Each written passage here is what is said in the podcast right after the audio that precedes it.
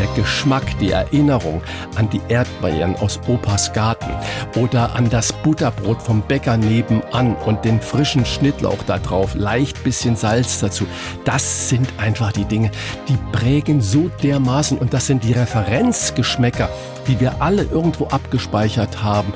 So muss dieses Butterbrot schmecken und dann ist es ein richtig gutes. Die blaue Couch, der preisgekrönte Radiotalk. Einer unserer Bayern 1 Premium Podcasts.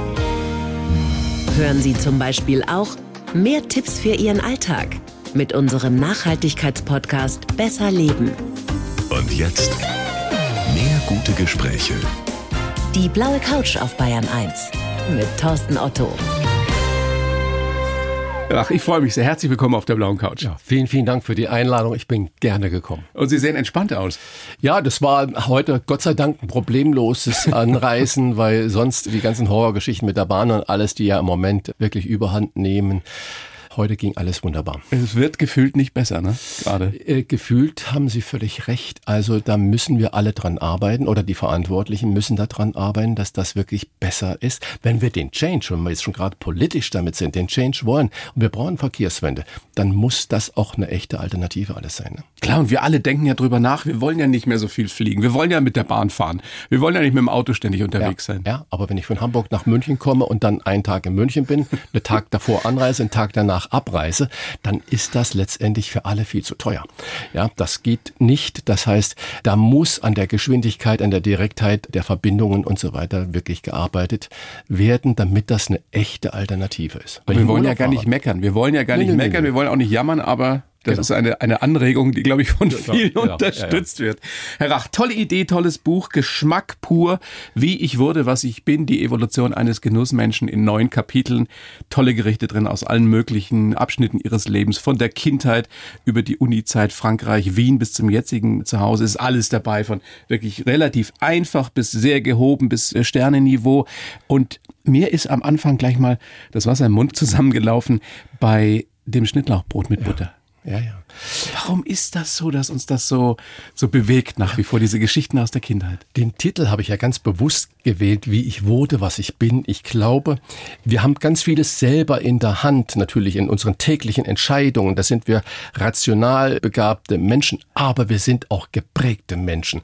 Und der Geschmack, die Erinnerung an die Erdbeeren aus Opas Garten oder an das Butterbrot vom Bäcker nebenan und den frischen Schnittlauch da drauf, leicht bisschen Salz dazu. Das sind einfach die Dinge, die prägen so dermaßen und das sind die Referenzgeschmäcker, die wir alle irgendwo abgespeichert haben. So muss dieses Butterbrot schmecken und dann ist es ein richtig gutes. Und diese Erinnerung, die geht nie weg. Ne? Die geht Auch nie die Erinnerung weg. an die Leberkässemmel, die Sie ja beschreiben. Ja, genau. Die Sie sich gar nicht leisten konnten. Gar nicht leisten konnten, ja. Es war so ein Metzger, der hatte ein neues Geschäftsmodell erarbeitet und der kam dann ein oder zweimal die Woche mit seinem Peugeot 405. Ich werde es nie vergessen. Hatte im Kofferraum den großen Korb da drin mit diesen warmen Kaisersemmel und einen frisch aufgeschnittenen, noch warmen Leberkäse auch. Hat er eine Folie oder eine Decke drüber gehabt. Und das ist einfach so eingeprägt. Und wenn ich heute irgendwo was Lappiges und Schmatterliges esse, dann denke ich, nee, weg damit, lieber gar nicht als schlecht. Glauben Sie tatsächlich, dass die Qualität damals besser war? Also sowohl die Leberkässemmel wie jetzt auch die Butter, die man auf das frisch gebackene Brot geschmiert hat? Das hängt mit Sicherheit, ja, wenn ich muss jetzt zögern bei der Antwort, weil nicht alles von früher war besser, aber ich glaube, dass wir doch in den kleinen Städten eine bessere Lebensmittelqualität hatten, als wir heute haben. Heute ist auch in den kleinen Städten überall, es ist alles industrialisiert. Die Butter kommt aus drei großen Molkereien, da wird Wasser zugeschossen, die explodiert in der Pfanne, wenn man sie da hineingibt zum Schmelzen. Und das heißt, auch die Bohnen, die aus Opas Garten kamen oder von meiner Mama zu Hause, die Stachelbeeren und die Johannisbeeren, das war natürlich Obst pur. Und es war nicht alles besser, aber viele Nahrungsmittel waren nicht so denaturiert und verunstaltet, wie sie sie heute sind. Schöner als Sie von Essen sprechen zu hören, wäre nur noch, wenn Sie jetzt kochen würden für uns. Ja gut, ich kann ja gleich bei euch in die Kantine mal gucken, wie es da abgeht. Was ich mit Begeisterung gelesen habe, ein Gericht Ihrer Kindheit, Nierchen. Ja. Das ist ja nun etwas, was nicht jeder mag. Ja, aber ich stimmt das auch. Ja. Das stimmt. Ich muss gleich eine kleine Anekdote, wenn ich das, ja, wenn wir Zeit haben, erzählen. Aber wenn ich es in die heutige Zeit transferiere, wir alle sind für Naturschutz, wir alle sind für Umweltschutz. Wir wissen, wir müssen weniger Fleisch essen und keiner möchte das Fleischessen verbieten. Aber wir sind immer noch in einer Gesellschaft der Filetfresser, dass ich mal so hart sage. Aber ein Tier besteht nicht nur aus Rücken oder aus Filet, sondern ein Tier hat eine Wade, hat einen Bauch, hat auch Innereien. Und früher war das selbstverständlich. Wir haben uns keine Gedanken darum gemacht, nee. wenn es dann mal Nierchen gab oder Leber gab und wie auch immer. Und heute würde ich sagen, es ist ein Politikum und da müssen wir wieder dahin kommen, dass wir, wenn wir Tiere essen, sie bitte ganz essen oder From überhaupt nicht essen. Nose to tail, wie es so From nose to tail, das wäre dann der Berliner Ausdruck dafür. Die Berliner Jungs glauben ja immer, sie haben es neu erfunden, aber dem ist bei weitem natürlich nicht so. Aber das ist dann, wenn man es dann halt hip haben will, dann nennt man es From nose to tail. Geschichte. Meine erste Freundin. Es war eine Hamburgerin. Deswegen Wie alt waren Sie? Ich war gerade im Abitur, also 18, 19 Relativ damals. Spät. Für die erste Freundin? Naja, erste feste Freundin. Okay. So, die habe ich im Schwarzwald kennengelernt. Und das hat meinen Eltern, also Reihenhaus, vier Kinder, da, da, da, gar nicht gepasst. Die haben in Hamburg ein bisschen früher Abitur gemacht als wir im Saarland. Bei uns gab es auch Zentralabitur noch damals und was weiß ich. So, und ich habe aber meine Freundin eingeladen, natürlich über den Willen meiner Frau Mutter hinweg. Und die kam natürlich dann auch, weil sie nicht alleine fahren sollte, mit ihrer anderen Freundin. Und meine Mutter hat dann vorher nur zwei Wochen oder zehn Tage nur Mucksch gemacht, eine Flemme gemacht. Und dann hat sie, naja gut, dann kommen sie halt da ein bisschen an Dach, die müssen da oben aber schlafen, im, unterm Dach schlafen und so weiter. und dann so war, hat sie, ja? wie das so war, moralisch, katholisch, moralisch, süddeutsch, anständig alles in Ordnung, will ich jetzt gar nicht kritisieren. Aber dann hat sie eine Sache gemacht, wo ich also wirklich im Nachhinein, wo mir die Spucke wegblieb. Dann wusste sie, dass die zwei jungen, tollen Frauen aus Hamburg kamen und dann hat sie da abends als Begrüßungsessen Kalbszungen-Ragout gemacht. oh, ist das fies. Das ist fies. Ich sehe gerade ihr Gesicht ja. dabei. Das, die sind natürlich fast vom Hocker gefallen. Ach, wir haben gar keinen Hunger und sowas. Und ich hätte meiner Mutter an die Gurke sprengen können. Also das sind dann so, das sind so bleibende Momente Momente. Und ich persönlich mochte das natürlich essen, aber wenn man Besuch hat und fremde Leute kommen, dann biete ich natürlich auch heute bei mir zu Hause kein Kalbszungenragout an. Sehr, sehr schöne Geschichte. Das war, das war wirklich der Protest gegen die gesamte Aktion. Da hat meine Mutter mir mal gezeigt, was Nage ist. Ja, ihre Mutter muss ja sowieso sehr experimentierfreudig gewesen sein, was die Kulinarik angeht. Ja, sie war eine tolle Köchin und vor allen Dingen auch tolle Bäckerin. Und dann als irgendwann, das können ja viele unserer Hörer jetzt gar nicht so nachvollziehen, dann kam irgendwann Ananas an. Aber nicht eine Ananas, wie wir sie heute aus überall auf den Märkten kennen und sehen oder sogar schon geschnitten, sondern Ananas gab es in der Dose. Natürlich. Dann. Natürlich, ne? Sie erinnert Toast sich auch Hawaii. noch daran. Toast Hawaii, das gab es bei uns eigentlich nie, weil der ist geschmolzener Käse und die Frucht, das mochten wir alle nicht so. Aber dann kamen die ersten großen Gewürzläden auf, dann hat sie Curry gekauft, dann hat sie Ananas gekauft. Wir und sprechen von den 60ern, Wir oder? sprechen von den 60ern. Und dann gab es einmal in der Woche gab es nur Fleisch, dann gab es sonntags gerne mal ein Hühnchen, das dann von ihrem Nachbarn noch irgendwo kam. Und dann hat sie Hühnchen indischer Art gemacht. Und das sind so Dinge, die sind wirklich dann auch prägend. Und das hat natürlich dann mit gebratener Ananas, einer Currysoße dazu. Da sitze ich jetzt noch da und dann sehen Sie mein glückliches Gesicht. Und das ist einfach fantastisch gewesen, ja. Als Sie dieses Buch geschrieben haben, Geschmack pur, haben Sie sich ja mit den unterschiedlichsten Abschnitten, Kapiteln Ihres Lebens beschäftigt. Welchen Christian Rach mögen Sie eigentlich am meisten? Den kleinen Jungen von damals oder den erfolgreichen Sternekoch, den es ja auch eine Zeit lang gab, oder den etwas gesetzteren Mann im Unruhestand, muss man ja sagen, von heute? Also ich glaube, jede Zeit hat seine Vorzüge und seine Stärken. Und ich bin ja nun schon im aktiven Rentenalter oder im Alter Ren Rentner im naja. aktiven Unruhezustand. Also so rum Was sei es. Ne? Jahrgang 57? Ja, genau. Ah, das sind Sie dann noch nicht noch, äh, Also aktiver Unruhezustand. Ich würde jetzt gar, weil das würde sonst so nach Bedauern klingen oder so klingen, als würde man irgendwie die jetzige Zeit nicht schätzen. Ich schätze das jetzt unglaublich. So habe ich es eigentlich immer getan. Aber ganz spannend war natürlich die Gründerzeit.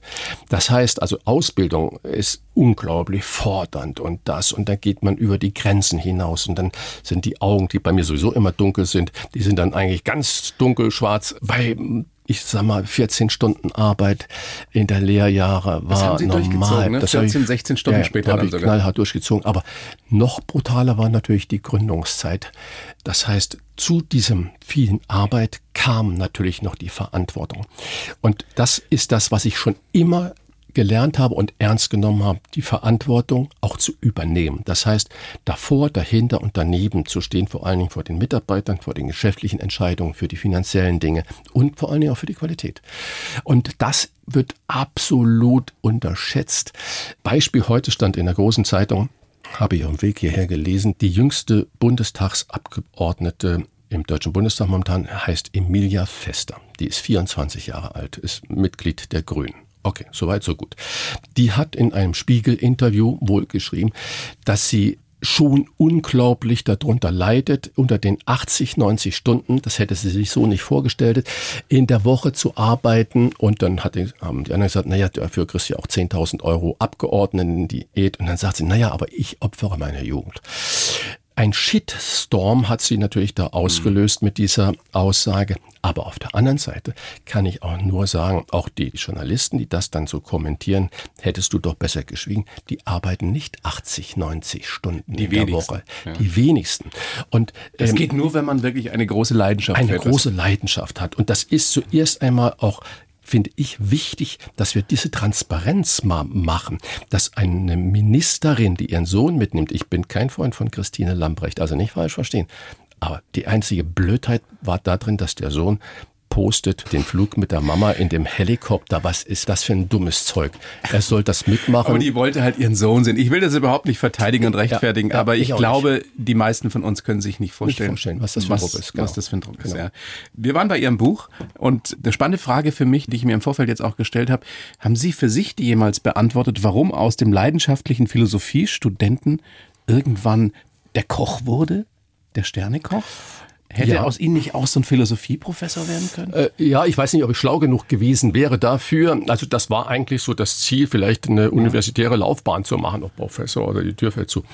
ähm, so, aber da, was soll man sonst damit machen? Mein Vater hat mich damals dann, der war Ingenieur, gefragt, hast du jemals in der Saarbrücker Zeitung gelesen? Damals gab es ja nur die als Tools die Stellenanzeigen in den Tageszeitungen und ich bin gebürtiger Saarländer. Suche Philosophen äh, bei den Stellenanzeigen. Das fiel mir wie Schuppen von Augen. Nee, hatte ich noch nie gelesen. Also man sucht keine Philosophen. Ja, deswegen das, noch Mathe studiert. Deswegen auch noch Mathe studiert. Aber die Frage, was war das?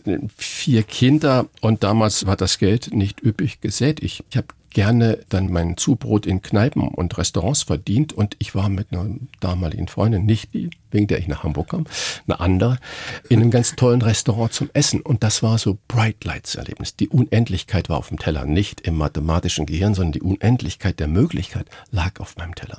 Und in der Nacht habe ich mich wirklich entschlossen, dass das, und ich wusste es, ich wusste es in dem Moment ganz genau, dass das mein Leben sein wird.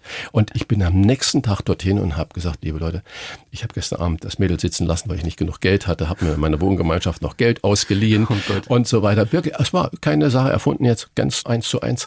Und dann haben die mich in einen anderen tollen Laden geschickt und da habe ich dann gelernt und bin dann in den ganzen Stationen, was man ja. alles danach liest. Wie so ein Erweckungserlebnis. Wie so ein Erweckungserlebnis. Das war Bright Lights, genau. Tolle Geschichte. Äh, ich nenne Ihnen jetzt einzelne Kapitel aus dem Buch ja. und Sie assoziieren ganz spontan ein, zwei Sätze, was Ihnen dazu einfällt. Ja? Kindheit. Duft, wenn ich nach Hause kam und Mama hat gekocht. Unizeit. Unizeit, äh, endlose Diskussionen mit den Professoren über Sinn und Nichtsinn. Und Sie haben in so einer Filmkneipe gejobbt, ne? Ja, Filmhauskneipe in Hamburg, genau. Das war grandios in der Uni-Zeit. Da waren alle tollen Stars, auch eine, Ehrlich? ja, auch eine Münchnerin, Barbara Rudnick, die ich damals kennengelernt, die tolle leider Frau nicht mehr lebt, tolle ja. Frau, habe ich da kennengelernt und äh, da musste ich wirklich weinen, als ich dann gehört habe, dass sie so todkrank war und ähm, so. Aber viele tolle Leute kennengelernt, ja. Sie haben da nicht nur gekellnert, sondern auch, auch gekocht, in der, in der also Küche schon gestanden. gekocht, genau. Und wenn der Koch dann mal rauskommt und ich habe ja Bilder gesehen, wie sie damals aussahen, ah, ja. mit langen Haaren und so, ja, ja, waren sie schon der King, ne? Ja, das ist natürlich schon toll, wenn du dann so eine super leckere Nudel da hinstellst und dann fragt die tolle junge Dame und der Herr guckt nur, nur so große Augen, ja, wer hat das denn gekocht? Das, das habe ich für dich gemacht. Machen wir weiter mit Strandhof. Ja, ja Strandhof war die, die erste Berührung mit der großen Küche, weil der Küchenchef war hier im Tantris. Äh, bei Witzigmann? Nein, bei Winkler. Bei Winkler. War Chef Tournant, das heißt im Drei-Sterne-Laden. Das heißt, er war auf allen Posten da und der war da Küchenchef im Strandhof dann. Und der war natürlich dann noch warm aus dieser Münchner Zeit und das war grandios. Da haben Sie eine Menge gelernt und Sie sind ja dann relativ bald nach Frankreich ja. gegangen und haben gedacht, na, ich weiß doch schon alles. Ja, ja. ja nee, nicht alles, aber so, er, er kam, sah und siegte, genauso etwa. Aber warum bin ich nach Frankreich? Wir hatten dort in dem Strandhof einen französischen Kellner, Eric. Und ich konnte so ein bisschen Französisch halt, wegen der Nähe zu Saarland zu Frankreich. Und damals, ich bin ja noch während der Saarabstimmung geboren. Und Erik sagt, oh, mein alter Chef, der braucht jemand, du bist ja genau der Christian, der wird, wird es so super da hineinpassen. Und ich sage, ich bin im Examen, ja, aber der braucht ja jetzt einen und wenn das wäre für dich die Chance, du musst das noch. Und das leuchtete mir total ein. Und dann bin ich mit Venen fahren nach Frankreich. Und dann, Studium abgebrochen? Ich war mitten im Examen, das heißt, ich hatte alle Scheine, ich hatte schon Examensarbeit, Philosophie gemacht. Und die alte Professorin, die kam immer noch zu mir später ins Restaurant und hat gesagt, das ist der Einzige, der nie wieder gekommen ist. So, so, also wirklich wahr. Und heute, und das ist so, na, Sie haben vorhin nach dem gesagt, was bereut man eigentlich oder was für eine intensivste Zeit. Ich hätte ein halbes Jahr noch fertig machen sollen. Aber, Aber warum? Genau. Wegen des Abschlusses? Nur damit wegen, da irgendwie vorne äh, dran bla, bla, Magister bla, sonst so, was steht? Genau. Also hätte, täte, Tüte. Das ist so das Einzige, wo ich nicht weiß, ob es wirklich richtig war. Ich hatte für mich damals das Gefühl, ich habe alle Scheine gehabt, für alles fertig. Ich habe dem Establishment Genüge getan. Und das war der Grund. Und dann wirklich mit wehenden Fahnen auf nach Frankreich. Und was musste ich dort machen? Küche schroben, Spinat putzen, Artischocken schälen. Drei Kisten am Tag. Was haben Sie zu Hause erzählt? Der Vater war sicherlich auch äh, ähm, not amused. Ja, die waren außer sich und die sind nach einem halben oder dreiviertel Jahr sind sie mich besuchen gekommen in, in Grenoble. in Grenoble und haben gesehen, wie ernst ich das nehme. Sonst mhm. haben die gedacht, ich bin immer der Luftikus, so auf den Studentenveranstaltungen und die langen Haare und dort gejobbt und das gemacht und aus dem wird nie was. Und dann haben sie gesehen, wie ernst ich das nehme und haben dort natürlich dann auch gegessen und waren dort als Liebhaber der französischen Küche, waren sie total begeistert davon. Und dann war das auch akzeptiert, ja. Irgendwann waren Sie ja dann auch Ihr eigener Chef. Wir springen und das nächste Stichwort ist Tafelhaus. Ja, das war legendäres Restaurant ja, in Hamburg. Ja, ja, genau.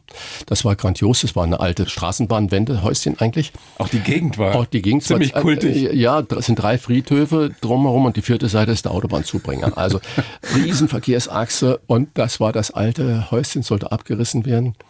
Ich konnte den Vorstandsvorsitzenden der Hamburger Sprinkenhof AG, ist der größte städtische Immobilienverwalter, überzeugen, dass ich das mache.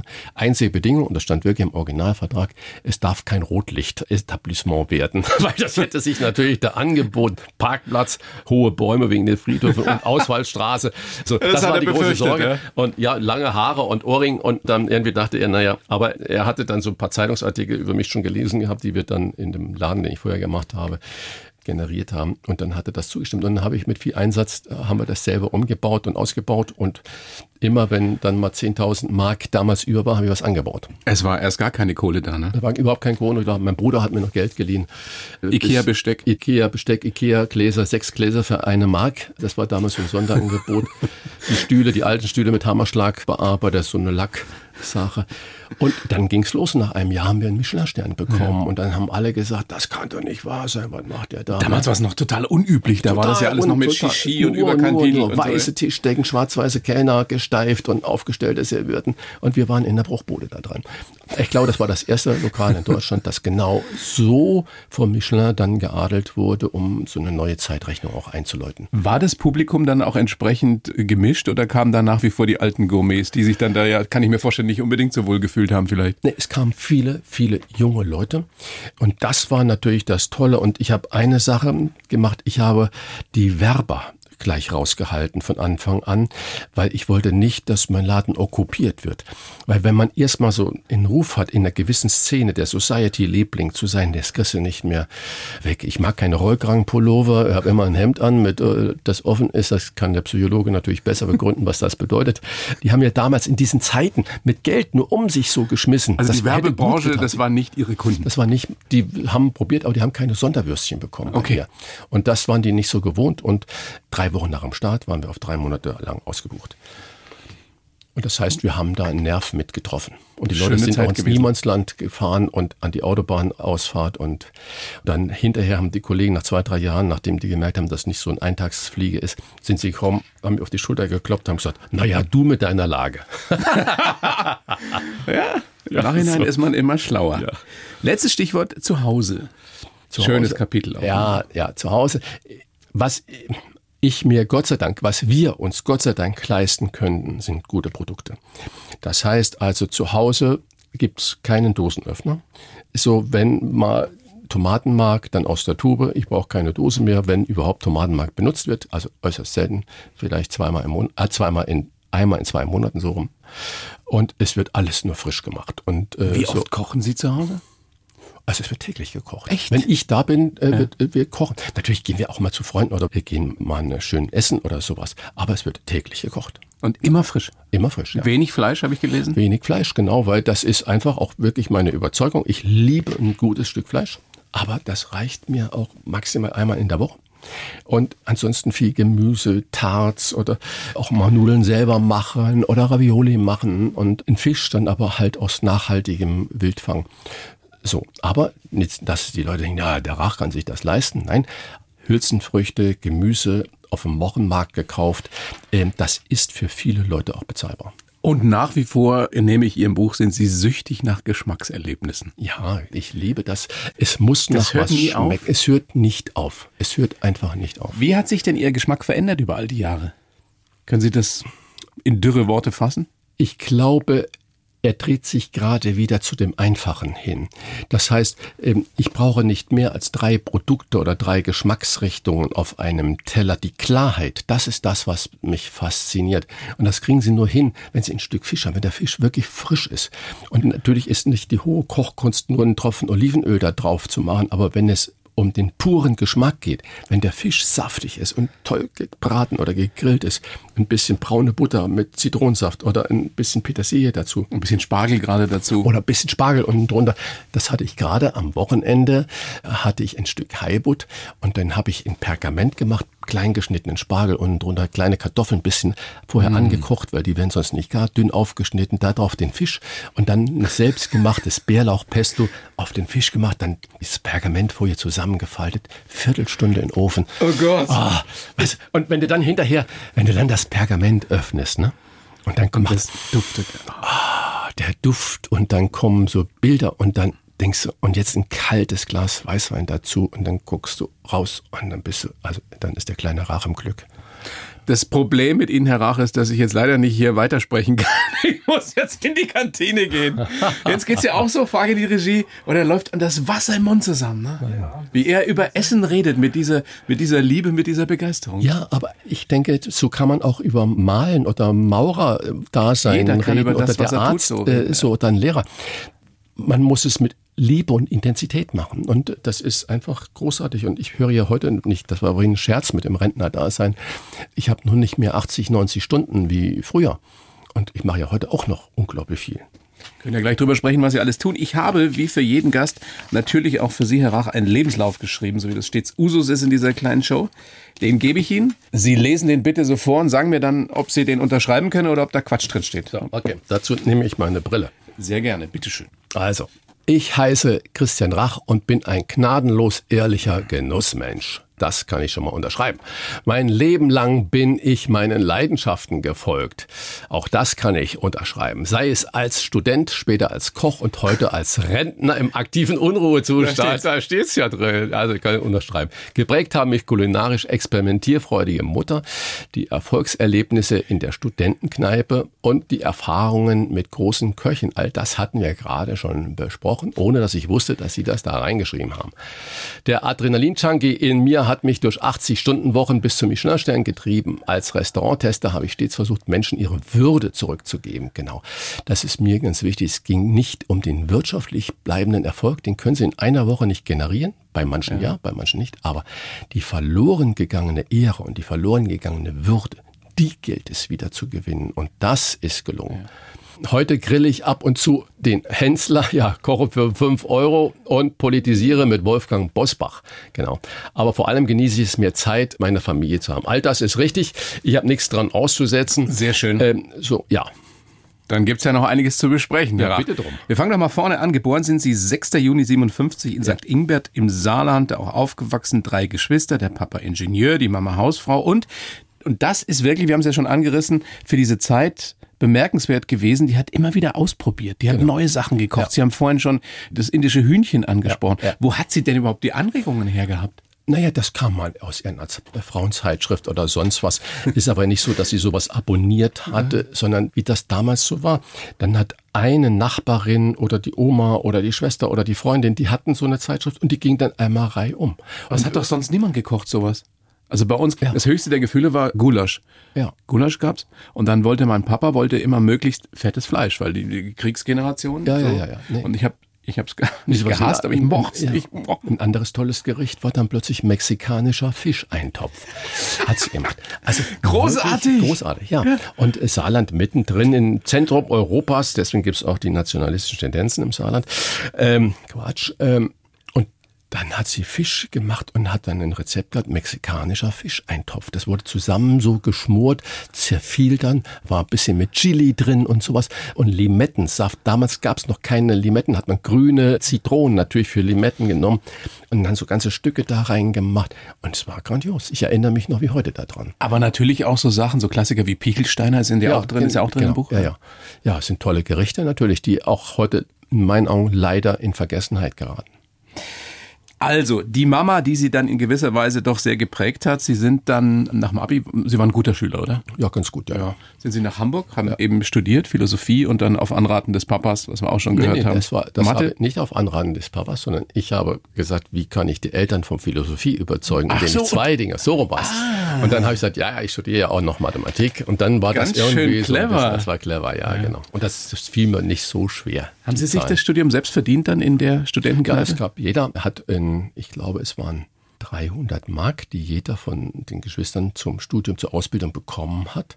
Den Rest musste man sich dazu verdienen und 300 Mark war, war auch damals nicht viel. Damals nicht viel, aber mehr ging halt nicht bei vier Kindern und kleines Reihenhäuschen abzuzahlen und was weiß ich alles. Und da musste halt noch nebenher gejobbt werden, ja. Was haben Sie da verdient in der Kneipe in Hamburg? Also vielleicht waren es 10 Mark in der Stunde. Das ist aber schon viel. Das war für damalige Verhältnisse gut bezahlt, ja. genau. Das Entscheidende war natürlich das Trinkgeld und deswegen hat man dann natürlich auch ein bisschen die Pace gemacht. Ne? Ich würde gerne so ein bisschen darüber sprechen, wie das wirklich so emotional auch war, als Sie dann Ihren Eltern mitgeteilt haben, Sie, Sie hören auf im Studium und gehen nach Frankreich. Sie haben es gerade erzählt, Sie waren dann irgendwann überzeugt, aber am Anfang, da muss doch, das muss doch eine Katastrophe gewesen sein für Ihren Vater. Oder? Das war eine große Katastrophe und die waren auch richtig sauer, das muss man sagen, weil die haben gedacht, jetzt geht die ganze Zukunft weg und wir haben doch nicht die Ausbildung und so weiter und so fort. Ich kann diese Reaktion verstehen, weil es, ich habe ja schon fünf Jahre studiert gehabt und vorher Zivildienst gemacht gehabt, fast zwei Jahre. Das, das heißt, war Sie so waren lange. da schon Mitte 20? Da war ich schon Mitte 20. Und das waren schon Abschnitte dann natürlich und das war für meine Eltern, glaube ich, zuerst einmal nur sorgenvoll. Und die Begeisterung meiner Eltern, die setzte schon ein bisschen ein, als sie mich einmal da in Frankreich besucht haben. Und dann nach Wien und sonst wo kamen sie nicht.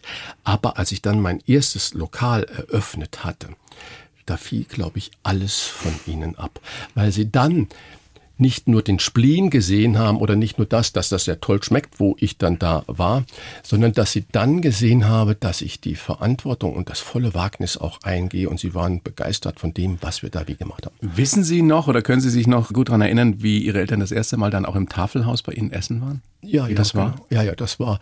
Der Laden war natürlich nicht nach ihrem Geschmack eingerichtet, dieses nicht, Sperrmüll. Nicht schnick genug, ne? Ja, nicht so passend und noch keine Bilder an den Wänden gehabt. Das war also eher sehr naturpur und der Parkplatz mit Schlaglöchern noch. Und das habe ich erst im Laufe der Jahre dann finanziell mir erlauben können, den Parkplatz zu machen und so weiter. Und das in dem Industriegebiet, Friedhöfe, Autobahnausfahrt dort zu liegen, das war schon Abenteuer, nachts dunkel und kalt. so. Aber sie waren total begeistert von dem, was sie dann davor gefunden hatten. Und dann haben sie daran geglaubt, dass es wird. Ja. Haben Sie Ihnen irgendwann mal gesagt, speziell Ihr Vater, dass er stolz ist auf Sie? Ja, kurz vor seinem Tod. Der ist dann kurz danach ist er gestorben. Da war er noch mal alleine da und er war total happy und hat gesagt, Jungs, hast du alles richtig gemacht. Also das war, das treibte mir dann schon die Tränen ein bisschen in die Augen. Besonderer Moment. Das war ein ganz besonderer Moment, genau. Zumal die Männer dieser Generation, ich weiß nicht, wie es bei Ihnen war, bei meinem Vater, die haben ja nicht über ihre Gefühle gesprochen. Ja, nicht viel. Er hat es dann aber gelernt. Also ich habe schon früh, ich dachte, wir kochen so fein und haben so einen kleinen Raum. Ich habe schon von Anfang an Zigarren- und Pfeifenverbot in meinem Laden gehabt. Das muss man sich überlegen, Ende der 80er Jahre. Das war revolutionär. Ich habe dann Anfang der 90er auch Rauchverbot komplett eingeführt. Aber dann war er da an dem letzten Besuch und dann saß neben am Tisch war eine Frau, die war unglaublich parfümiert. Und dann hat er mich gebeten, sag mal, kann ich bitte einen anderen Tisch haben? Ich möchte dein Essen schmecken und riechen können und nicht die Nachbarsdame da. Und das war eine unglaublich respektvolle und eine mich ehrende Aussage und Bitte, was ich dann natürlich sofort habe äh, zu machen, weil es ist fürchterlich, wenn neben dir beim guten Essen jemand sitzt, der so eine Parfumwolke da hat. Das ist genau wie, da kannst du auch eine Zigarre rauchen. Sie haben das Restaurant, das Tafelhaus gehabt von 89 bis 2011. Äh, genau große Erfolgsgeschichte, aber eben auch die 80-Stunden-Woche. Ja. War das der Grund, warum Sie dann aufgehört haben? Oder wegen Reichtum geschlossen? Nein, es ist, ich hatte ja dann noch viele andere kleine Firmen. Ich ja. hatte noch einen Imbiss, ich habe noch ein zweites Lokal gehabt, habe einen Fischhandel gehabt und habe einen Weinhandel gehabt und all das. Und ich war nie Burnout gefährdet oder sowas. Aber ich habe immer schon gesagt, alles hat seine Zeit. Die Politik klassifiziert sich ja in kurzfristig, mittelfristig und langfristige Projekte. Und ich habe immer gesagt, dieses Leben ist ein mittelfristig planbares Leben, weil das körperliche Vermögen von uns allen, auch wenn man hier als Moderator sitzt und das macht und vorbereitet, es ist einfach begrenzt. Es ja. ist begrenzt. Und dieses Gewissheit, die hatte ich schon lange und es waren auch immer Diskussionen mit Freunden. Sag, wie lange willst du das aushalten? Du hast ja keine Zeit mehr für uns und das ist einfach die Wahrheit. Das heißt, ich sage, ich mache das. Gute Freundschaft hält, aber es wird endlich sein. Ich habe immer gesagt, ein Mann, heute wird man sagen, egal ob Mann oder Frau, damals ein Mann, baut bis 40 Jahre auf. Zwischen 40 und 50 muss er die Früchte einfahren. Also oder jemand, der gründet. Also ne, heute sage ich Mann oder Frau, spielt keine Rolle. Aufbauen bis 40, zwischen 40 und 50 musst du die Früchte einfahren und dann musst du entscheiden, wie es weitergeht. Sie waren und, Anfang 50, ne? Als Sie aufgehört 50, haben, ja. genau. Und das heißt, dann habe ich gesagt, der Anlass und der, der lang vorausgeplant war, der, das Ende des extrem teuren Mietvertrages von dem zweiten Tafelhaus, was wir dann hatten, als wir zum Hamburger Hafen umgezogen sind, der lief aus und ich sagte, nochmal zehn Jahre unter den Konditionen mache ich das nicht. Dann habe ich vorher die anderen Firmen verkauft, habe das Tafelhaus nur geschlossen und nicht verkauft, weil das war mein Baby und sie verkaufen so ein Baby nicht. Also ich konnte es nicht verkaufen. Wenn da so viel Leidenschaft drin hängt, so viel Arbeit, so viel Disziplin, natürlich auch so viel Geld, was waren für Sie die schönsten Momente? Ich nehme an, am Schluss haben Sie auch nicht mehr kochen können, da Sie haben ja so viel gemacht. Also was hat Ihnen dann wirklich noch Ihre Leidenschaft befriedigt? Die glücklichen Gesichter der Gäste. Was macht man in einem Restaurant, egal auf welcher Ebene? Man verkauft zwei oder drei Stunden Flucht vom Alltag. Das heißt also, wenn Sie hier den ganzen Tag in der Redaktion sitzen und ein Meeting nach dem anderen haben, eine Aufnahme, einen Podcast nach dem anderen machen, am Abend da können Sie auch nicht mehr sprechen. Vielleicht treffen Sie sich mit Ihren Freunden, mit Ihrer Familie oder sind nur zu Hause noch im Garten oder auf dem Balkon. Ich kriege das oft zu hören. Du erzählst ja gar nichts. Du erzählst ja gar nichts. Man kann nicht mehr erzählen dann. Aber was man kann, ist irgendwo hingehen zum Beispiel. Und einfach den Alltag mal vergessen. Und dafür sind wir Gastronomen dann zuständig. Das heißt, wir verkaufen einen Kinofilm, wir verkaufen einen kleinen Film, mhm. eine Darbietung, das ist wie Theater. Und das Theater, die Qualität der Vorführung ist der Teller und der Service, der das dann anpreist und bringt. Aber im besten Fall ist es ja ein Gesamtkunstwerk. Ja, das, meine, auch, das kennen wir alle. Irgendwie gestern ein tolles Restaurant, super Ambiente, total romantisch, wunderschön. Und das Essen ist dann so lala, dann passt es nicht. Dann passt nicht. Es kann aber auch das Essen sehr gut sein und du hast irgendwie Pech mit dem Kellner vielleicht oder so und denkst ja auch. All das, aber es kann auch so sein, ich hatte einen Imbiss, der schwamm auf dem Ponton auf der Elbe.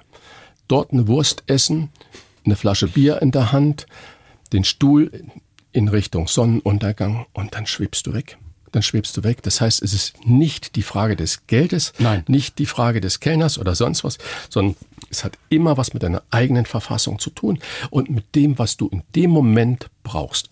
Entweder Schnauze halten, nichts sagen, nichts sprechen wollen, einfach einen Schluck Bier und einmal in die Wurst beißen oder äh, auch in München ins Tantris gehen oder in äh, ja, der Anlass muss passen, auch zur Stimmung, passen. wie Sie sagen. Und weil wir jetzt schon bei Performance sind, Rach der Restauranttester, ja eine legendäre Show, acht Jahre lang glaube ich gelaufen. Sie haben wirklich versucht ums Überleben kämpfenden Gastronomen zu helfen. Ja. Ähm, das war der Ansatz der Show, das war immer sehr, sehr konstruktiv. Wussten Sie am Anfang oder haben Sie geahnt, das wird so eine Erfolgsgeschichte? Sie waren zu der Zeit einer der prominentesten Deutschen, sieben Millionen Zuschauer. Ne? Ja. man kann sowas nicht konstruieren. Man kann so einen Erfolg nicht konstruieren. Was man machen kann, und das heißt aber auch noch nicht, dass es erfolgreich wird, du darfst dich nicht verbiegen dabei. Das heißt ganz also, wichtiger Punkt. Ganz wichtiger Punkt.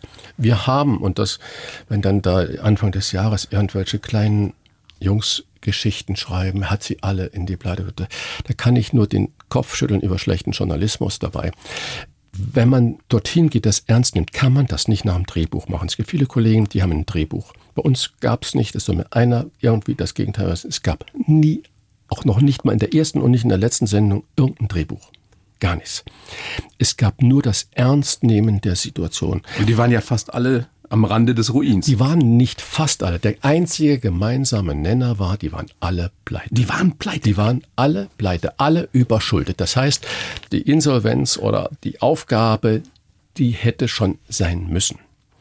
Und das war immer der Ansatz. Und auch da agierten Frauen anders als Männer. Die Frauen haben unglaublich gerne die Hilfe angenommen und haben nach dem Strohhalm gegriffen. Viele Männer haben ein Problem damit gehabt, weil sie sich eher so als Versager gefühlt haben, als nicht mehr Beschützer und nicht mehr Versorger, was völliger Quatsch natürlich ist. Das ist ein überholtes Rollenbild, aber so war das einfach.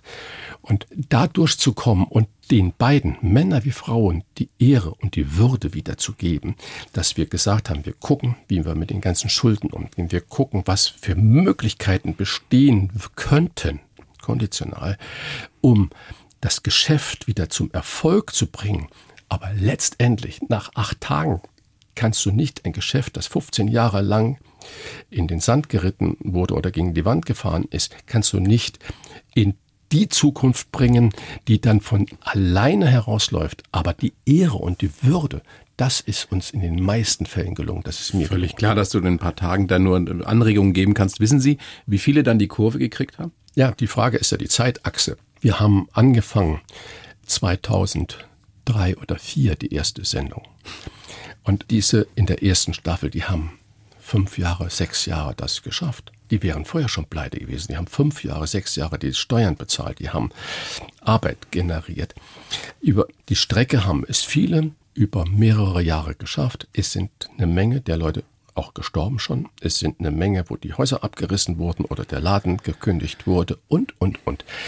Da hat man schon einen Blick äh, unter deutsche Dächer gekriegt in Ein der Zeit. unter deutsche Dächer. Viele, die mir heute noch schreiben, die dann aus sich heraus mit erhobenem Hauptes ihr Geschäft zuschließen konnten und sagen, du hast uns gerettet, haben aber zugemacht dann, aber haben mit voller Überzeugung und aufrechtem Gang gesagt, so, wir haben wieder auf Null gefahren, Gott sei Dank, und jetzt können wir in eine neue, andere Zukunft schauen.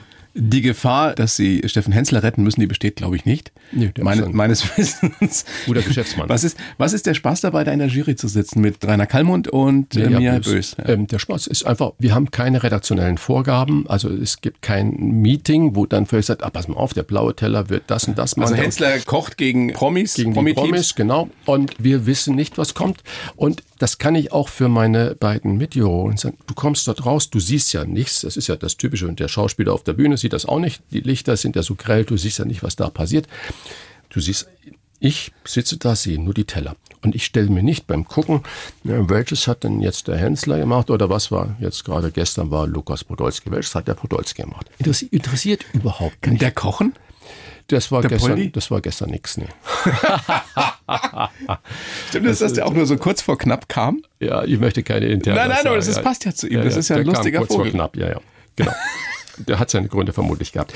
Aber so, das ist ja jetzt nur das eine Beispiel. Und das interessiert überhaupt nicht. Und das ist da wirklich der Spaß. Und manchmal ist es, ich bin ja da der Einzige, der das vielleicht ein bisschen fachlich noch beurteilt und mir ja Böses für den Spaß da und der Kamut ist äh, der Bauch des Volkes, sage ich mal so.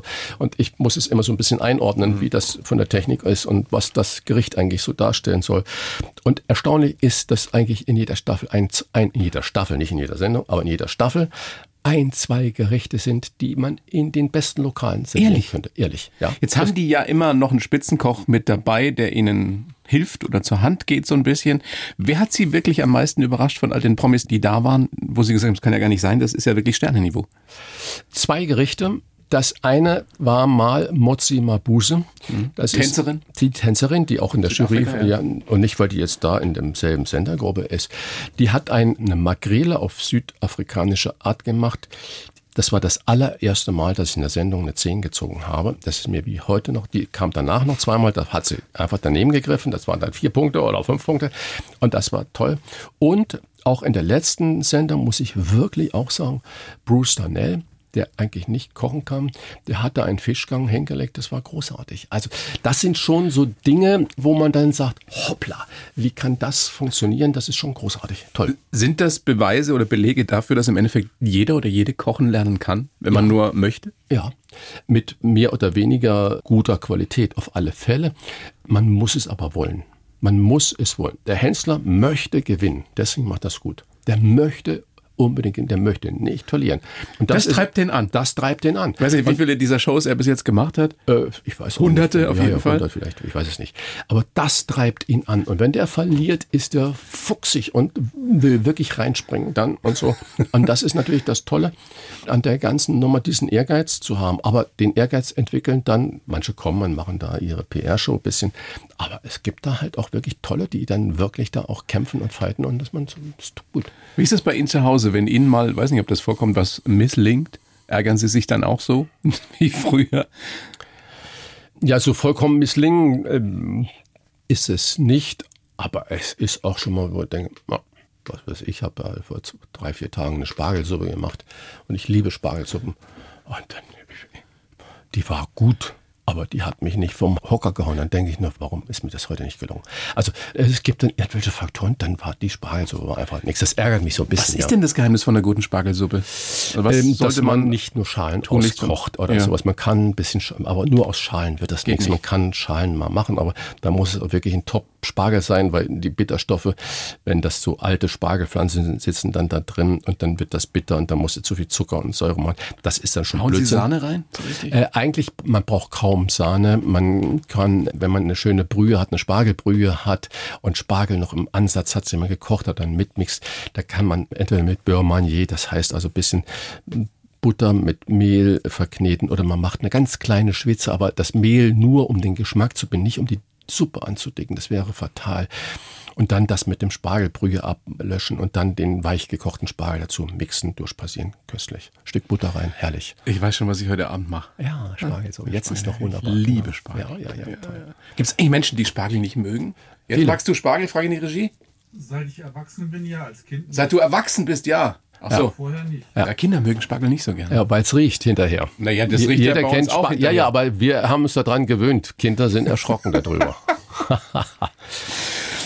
Wie stelle ich mir das vor, wenn Sie mit Herrn Bosbach zusammensitzen und politisieren? Habt ihr ein vorgegebenes Thema oder freestylt ihr da vor euch hin? Also unser Podcast heißt ja Bosbach und Rach, die Wochentester. Ja. Jeden Freitagmorgen um 7 Uhr auf Sendung. Und wir, die Wochentester erwähne ich deswegen, weil wir die Woche Revue passieren lassen mit den aktuellsten Themen. Was war? Das heißt, wir werden jetzt äh, die nächsten Freitag mit Sicherheit die Wahl in NRW besprechen und wir gucken, was mit der Ukraine ist. Wir besprechen aber auch gesellschaftliche Themen. Nur die ganz relevanten Dinge, die müssen dann natürlich da drin vorkommen. Aber gibt es ein Drehbuch dafür? Es gibt kein Drehbuch. Wir haben natürlich eine Redaktion, ja. die die Themen mit vorbereitet. Aber um die Inhalte, so wie stehe ich zum Flaggenverbot der Berliner Politik am 8. Mai, da muss ich mich selber drum kümmern natürlich.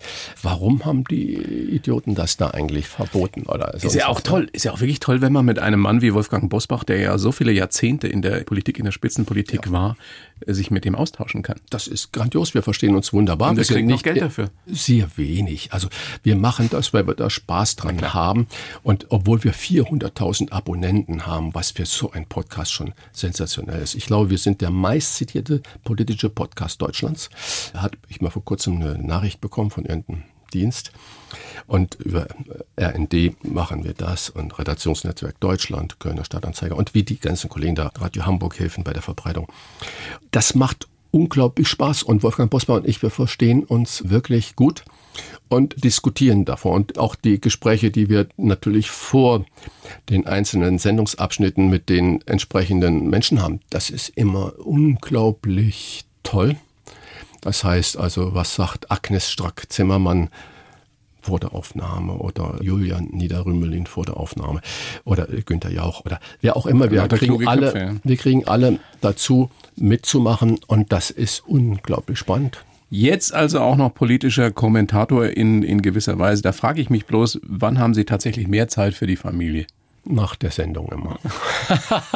aber es sind Nein. immer noch 50, 60 Stunden sind es immer noch, die Sie arbeiten. Ja, aber das ist ja schon für mich wie Urlaub. Wenn Sie 80, 90 gearbeitet haben und dann nur noch 40 oder 50 arbeiten, dann, wissen Sie, dann sind die Rosen geschnitten und der Garten ist umgegraben. Aber langweilig wird Ihnen noch nicht. Nee, nee, warum auch? Also Clint Eastwood die Entwicklung von ihm finde ich ja grandios, von dem einsamen Schweiger und Rächer, von den, den Italo-Western bis Dirty Harry, bis zu tollen äh, Filmen wie Die Brücke mit Meryl Streep und als Regisseur und Produzent. Die letzten politischen Einlassungen von ihm mit Trump waren natürlich fatal, meines Erachtens. Aber egal. Der hat aber zu seinem 80. Geburtstag in einem Interview gesagt, Mensch, Herr Eastwood, Sie haben ja alles erreicht. Sie sind Schauspieler, Sie sind Produzent, Regisseur, Sie haben Nachwuchs, Sie haben da das Dorf gerettet und was weiß ich, was in der ganzen Welt begann. Warum arbeiten Sie eigentlich noch? Sagt er, ich will so lange arbeiten, wie es mir Spaß macht und wie es will. Ich mache keine zehn Filme mehr am Tag, am, Jahr, vielleicht nur ein oder zwei. Aber die mache ich mit Inbrunst und mit Liebe und Hingabe. Ja, mit wem arbeiten Sie? Dann sagt er, wie Sie, ich habe es mein ganzes Leben lang so gehalten. Ich umgebe mich nur mit den Leuten, mit denen es mir Spaß macht zu arbeiten. Mein jetziger Kameramann, mit dem arbeite ich seit 22 Jahren zusammen. Den davor, den hatte ich 18 Jahre und dann davor waren 12 Jahre. Und so ist es mit dem Ton und mit dem Licht genauso. Das heißt, ich brauche diese Menschen um mich herum, mit denen ich Vertrauen habe. Und dann gelingt mir das auch mit 80 noch tolle Projekte zu machen. Und ich hoffe, es geht noch weiter. Das ist eine super Einstellung so viel um die Welt reisen kann man gar nicht, damit es einem nicht zu Hause nur zu sitzen und zu sagen und ein Fenstergucker zu werden, äh, ist nicht meines. Und ich versuche im Kopf kreativ zu bleiben und diese Sache mit Wolfgang Bosbach, Wochentester, Bosbach und Rach, die Wochentester, das fordert mich. Das ist immer eine intensive Vorbereitung, weil ich will eine Position vertreten, aber keinen Müll vertreten. Und das heißt, das ist großartig. Ich lese dann die Funke Mediengruppe, ich lese Süddeutsche, ich lese, was die Welt schreibt, einfach um auch eine eigene Meinung darüber zu haben. Und ich versuche weg von bewegten Bildern zu kommen, weil die erzeugen mir zu viel Schwere. Wenn man über schwierige Themen, sollte man lieber lesen als nur Bilder, die Macht der Bilder ist katastrophal. Oder man sollte sie hören. Oder man sollte Radio, sie hören. Oder man sollte sie hören. ist sowieso genau, das es ist viel intensiver, als bedeutungsschwangere Bilder zu sehen. So sieht das aus und Ihnen wird mit Sicherheit nicht langweilig und das Tolle ist, Sie entwickeln sich und, und lernen täglich dazu, ja. was ja viele in ihrem, in unserem Alter jetzt auch nicht mehr machen. Ich sagen, ich unterschreibe schon immer, er war stets bemüht. ja, stand bei mir oft in den Zeugnissen. Herr Rach, großes Vergnügen, dass Sie da sind. Bedanke mich sehr, danke, sagt danke. ganz tolles Buch, wenn man nicht nur Ihr Leben Revue passieren lassen will, sondern auch Rezepte vielleicht mal nachkochen, die man so schon vergessen hat oder ja. auf die man niemals kommen würde. Geschmack pur, wie ich wurde, was ich bin. Vielen herzlichen Dank, Christian Rach. Danke, lieber Thorsten Otto, für die tolle Einladung. Danke. Dankeschön. Die Bayern 1 Premium Podcasts. Zu jeder Zeit, an jedem Ort. In der ARD Audiothek und auf bayern1.de. Bayern 1 gehört ins Leben.